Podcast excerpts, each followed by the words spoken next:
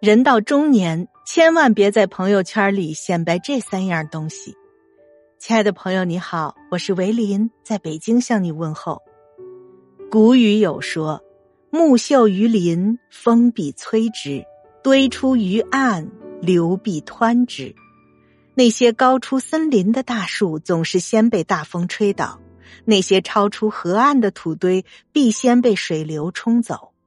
生活当中，总有人喜欢把面子撑足了，给别人塑造出一种高人一等的优越感，非要惹得周围人艳羡的眼光才肯罢休，却不知道，有时候你拼命炫耀和显摆的，也许正是自己欠缺的。人到中年，经历了坎坷变故，看透了人情世故，应该学会沉淀、低调做人做事。频繁的卖弄只会让人生厌。第一不显摆，财不外露，贵不独行。以前的人炫富，腰有十文必振衣作响；现在的人炫富，和人聊天必谈自己的房车、工作，生怕别人不知道自己过得很好。殊不知古语有云：“客不离货，财不露白。”《世说新语》中有一则小故事：西晋有个大富豪叫石崇，是个虚荣心极强的人。他把自己的宅邸修得十分的豪华，就连厕所都十分讲究。朋友前来拜访，想要如厕的时候，看见里面挂着红纱帐，地面还铺设着毯子，旁边有婢女手持香袋伺候，当时就吓得退出来了。以为是误进了石崇的卧室，石崇非常的受用，笑着说：“那就是厕所。”客人哪里享受过如此高档的厕所，于是改寻别处去找厕所了。石崇不仅爱炫富，还喜欢斗富。有一次，石崇和国舅王凯斗富，王凯下令用麦糖水来刷锅。石崇便让家仆用蜡烛代替柴火去烧火。王凯出行用紫色的丝布做成四十里的布帐，石崇就命人用五彩的锦布做了五十里的布帐。石崇尽显财力雄厚，在这场斗富中取得了压倒性的胜利，却也因此被有心人给盯上了，最终被人诬陷图谋不轨。家产全部没收，还丢了性命。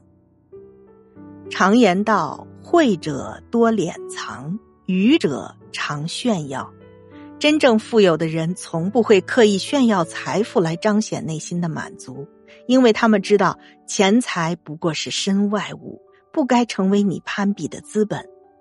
人活到极致，不是虚荣和肆意，而是低调和克制。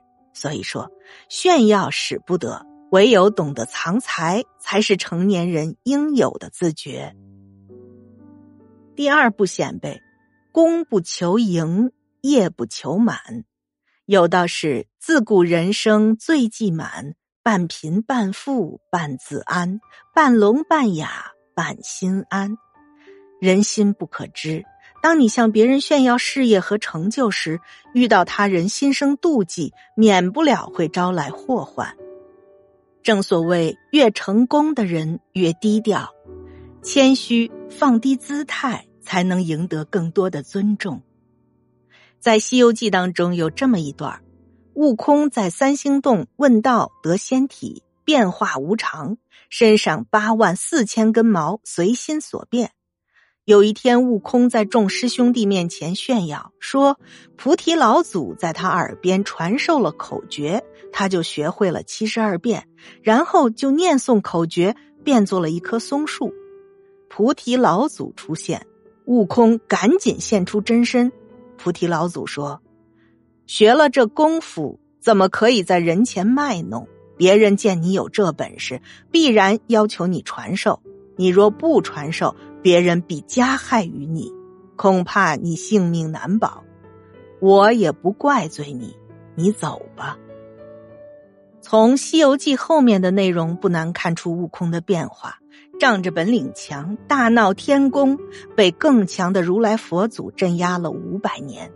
协助唐僧西天取经的路上，不可一世，只身一人战十万天兵天将的悟空，却打不过一只小妖怪，还是要请神仙相助。真的打不过吗？他只不过愈发懂得人情世故罢了。为人处事其实并没有什么诀窍，最重要的就是半满。人生有尺，过则为灾。有才要懂得节俭，否则就会挥霍一空；有时要懂得谦虚，否则就是居功自满，容易受损。第三个，不要显摆，话别太满，事儿别乱揽。有一个叫做桓鹤的雕刻大师，他向众人分享雕刻之道。他说：“秘诀很简单，就是把雕像的鼻子雕大一点眼睛雕小一点因为鼻子大了还可以修小，太小了就没办法改得更大；眼睛小了呢，可以改大一些，但是太大就不能改小了。做人也是同样的道理，话留三分软，事到五分满。脱口而出的承诺容易破碎，太快答应别人的事儿容易受累。民间有这么一句俗语，叫“没有金刚钻不揽瓷器活”。自己做不到的事儿，咱们就不要轻易的开口应下，因为说者无意，听者有心。人到中年，交的朋友多，人脉广，这是多年经营积累的结果。如果你一味的去炫耀自己的朋友圈子，不仅得不到正面的反馈，甚至还会让你的人脉心生厌烦。